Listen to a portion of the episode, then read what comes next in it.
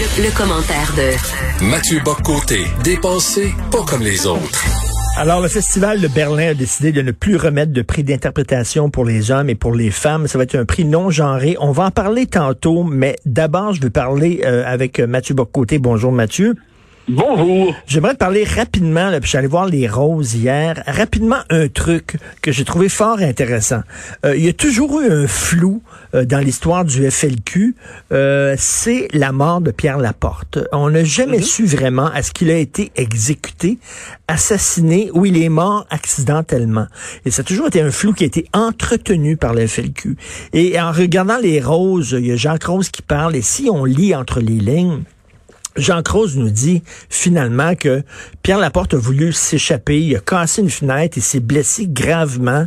Et il est mort des suites de ses blessures, mais eux, c'est ce que moi j'ai compris, c'est mon analyse, mais eux, ils ont dit non, on va faire comme si c'était une exécution parce que le Québec à ce moment-ci, pour avancer, a besoin d'une exécution politique, d'un assassinat politique. C'est bizarre, c'est quand même le flou qu'ils ont entretenu sur la mort de Pierre Laporte. Ben alors moi je le comprends un peu différemment. je crois qu'il y, a, tout autant de Québécois qui a de théories sur la mort de Pierre Laporte ou l'inverse.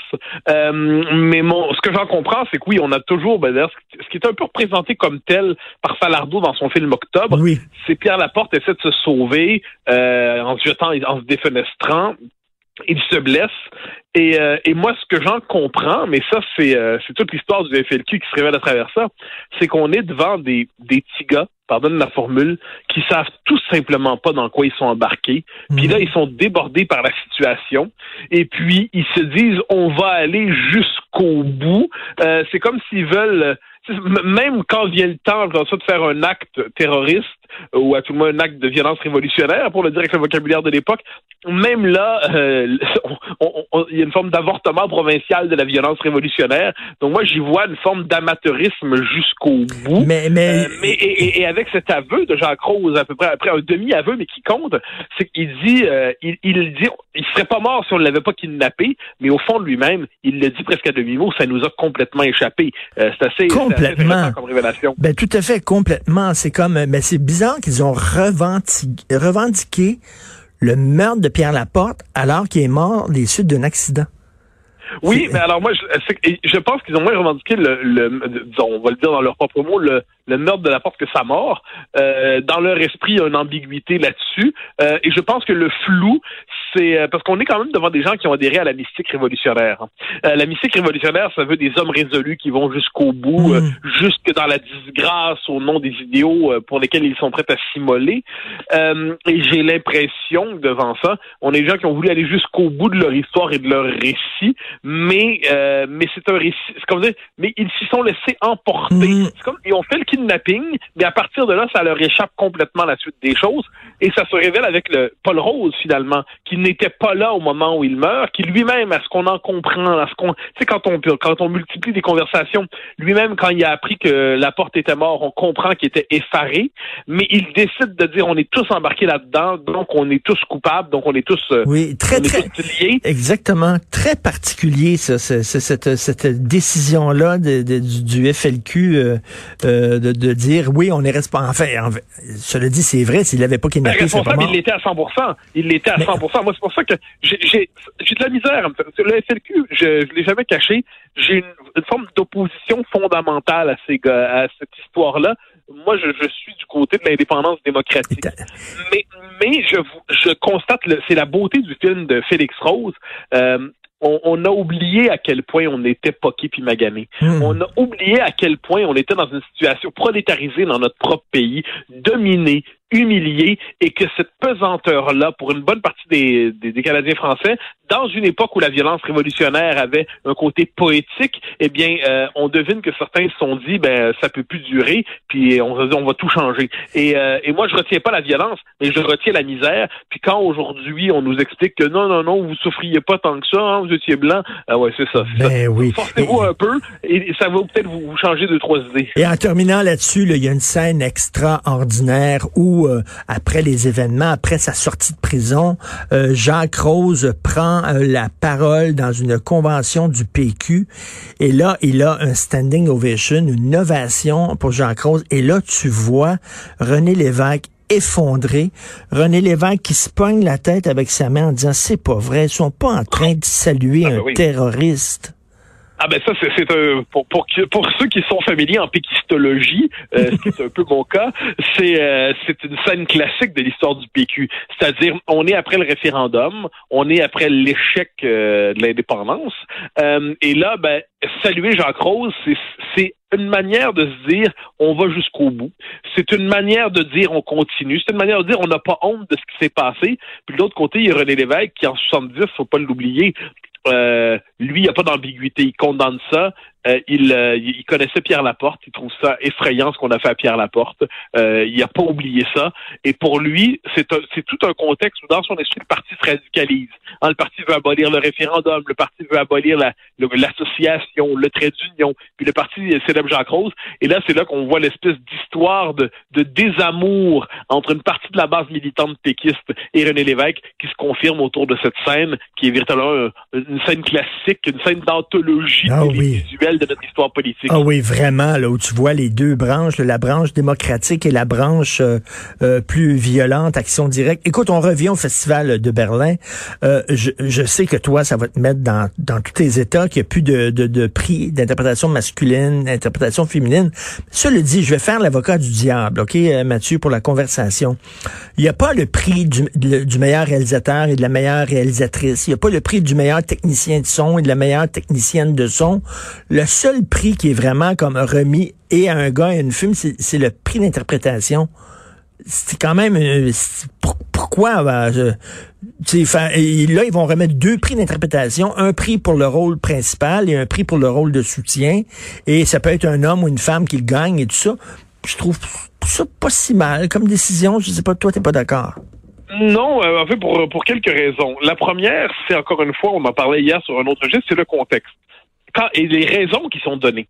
La raison, c'est que la hommes et femmes, ce serait exclusif, ce serait discriminatoire envers les personnes qui ne s'inscrivent pas sous le signe de l'identité masculine ou féminine. Donc encore une fois, au nom de la lutte contre les discriminations, qui est quand même euh, le slogan qui domine notre époque, on va abolir le réel. Ensuite, l'humanité est sexuée, hein, c'est comme ça, c'est pas un choix, c'est pas une préférence, c'est pas un vœu, c'est pas parce que j'aime ça puis d'autres aimeraient pas ça, c'est parce que c'est un Or, le fait est que cette réalité-là, aujourd'hui, au nom de l'idée de la diversité, de la lutte contre les discriminations, eh bien, on veut abolir cette, cette différence fondamentale, rôle féminin, rôle masculin.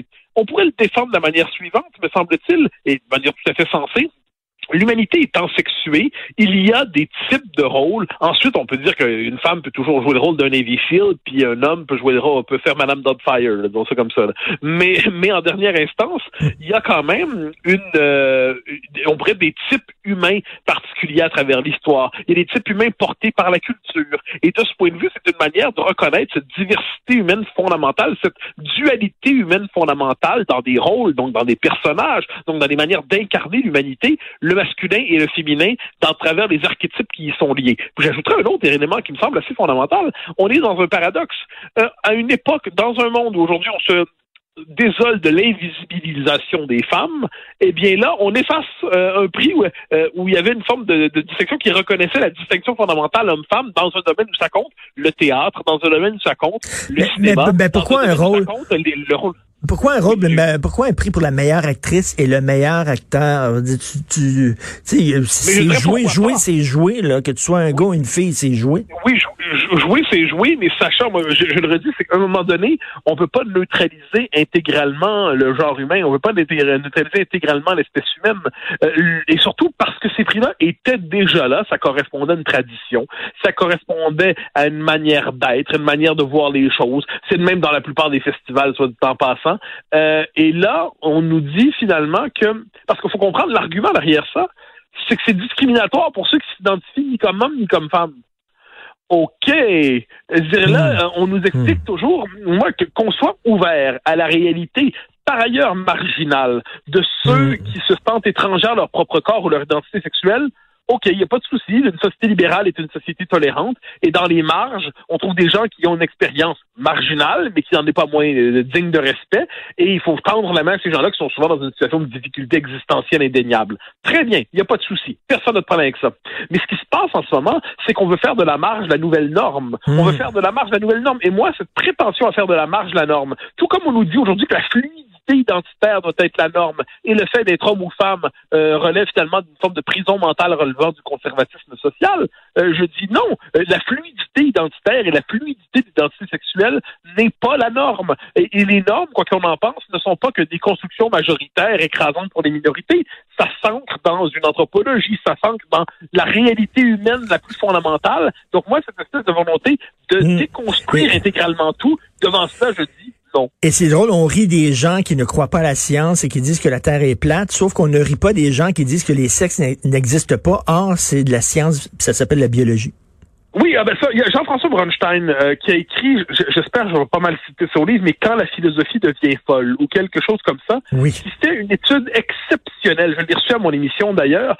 Euh, donc sur les travers, les dérives idéologiques des de la philosophie aujourd'hui. Donc il s'intéresse notamment à la théorie du genre, il s'intéresse à l'animalisme et il s'intéresse euh, ensuite au, au rapport au, au post-humain, au le, le côté funéraire, le rapport à la mort aujourd'hui. Et il nous dit un instant, on est, on, nous, dans, une époque très scientifique, eh bien, on a décidé que Judith Butler les théoriciens du genre qui nous veulent déconstruire l'identité à partir euh, d'une conception euh, purement fantasmée euh, de, l'humanité, eh bien, ça, c'est la nouvelle norme scientifique. Un instant, ça, devient un peu étrange. On, la science, on, y adhère, on n'y adhère pas, et c'est pas qu'on en sait la théorie du genre qui va refonder notre rapport à la biologie. Donc là, il va falloir savoir dire non à ce discours, mais mais moi, j'ai une, une, thèse là-dessus qui me frappe de plus en plus, c'est que l'idéologie woke, qui est un peu à la mode, qui vient avec cette espèce d'hypersensibilité à la diversité. Ça permet à des gens qui ont une culture de, je sais pas de, de chroniqueurs, de potins, de, de variété, de, de, de, de, se donner soudainement une colonne vertébrale intellectuelle. Ça leur donne le sentiment d'une existence morale. Ça permet de transformer son insignifiance. Ça permet de devenir une norme militante et ça permet de se prendre pour un principe éclairant pour l'humanité entière. Et j'ai l'impression qu'on a beaucoup de gens aujourd'hui qui sont dans cette espèce de, de, de, de gadou intellectuel mais qui ont l'impression de se grandir en se disant woke ou quelque chose comme ça, et puis abolir le masculin et le hmm. féminin passe pour une nouvelle manière d'être progressiste. Il faut dire que c'est plus facile d'abolir le masculin et le féminin par un décret théorique que de transformer une société pour véritablement lutter contre des inégalités sociales, véritablement lutter contre le capitalisme transnational dans ses délires, véritablement restaurer les frontières, décréter que l'homme et la femme n'existent pas. C'est à peu, de, à peu de frais se donner une, une réputation de révolutionnaire. Ah, tout à fait. Merci, Monsieur Mathieu Bock-Côté. Merci. Merci, Monsieur bon week-end.